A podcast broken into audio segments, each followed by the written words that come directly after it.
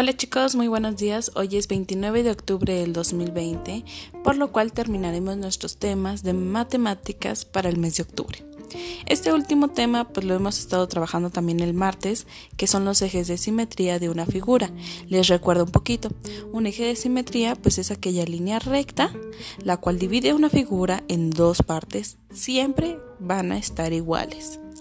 De manera que al doblar la figura por esa línea, las dos partes deben de coincidir exactamente. De la misma forma, de la misma manera, deben de estar igualitas, ¿sale? Si no están iguales, no tienen un eje de simetría. El eje de simetría es aquella línea imaginaria, pero también se puede dibujar. Ahora, lo que van a realizar ustedes en su cuadernillo es trazar los ejes de simetría en las figuras que ahí les presento. Es un triángulo, un cuadrado, un pentágono y un hexágono, así en ese orden. Pentágono porque tiene cinco lados y hexágono porque tiene seis lados. ¿Sale?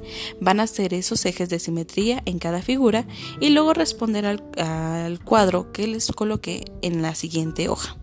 ¿Cuántos números, o digo, perdón, cuántos lados tiene el triángulo equilátero, cuántos tiene el cuadrado, cuántos tiene el pentágono y cuántos tiene el hexágono.